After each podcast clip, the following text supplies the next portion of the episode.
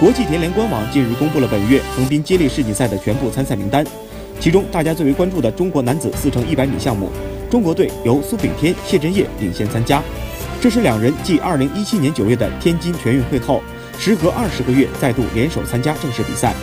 这次中国队的男子四乘一百米主力阵容很有可能是吴志强、谢震业、苏炳添、许周正。其中，吴志强刚在上月的亚锦赛上以十秒一八获得男子百米铜牌，成为现役中国飞人里第三个跑进十秒二零大关的选手。谢震业去年两度打开十秒大关，苏炳添去年三次跑进十秒。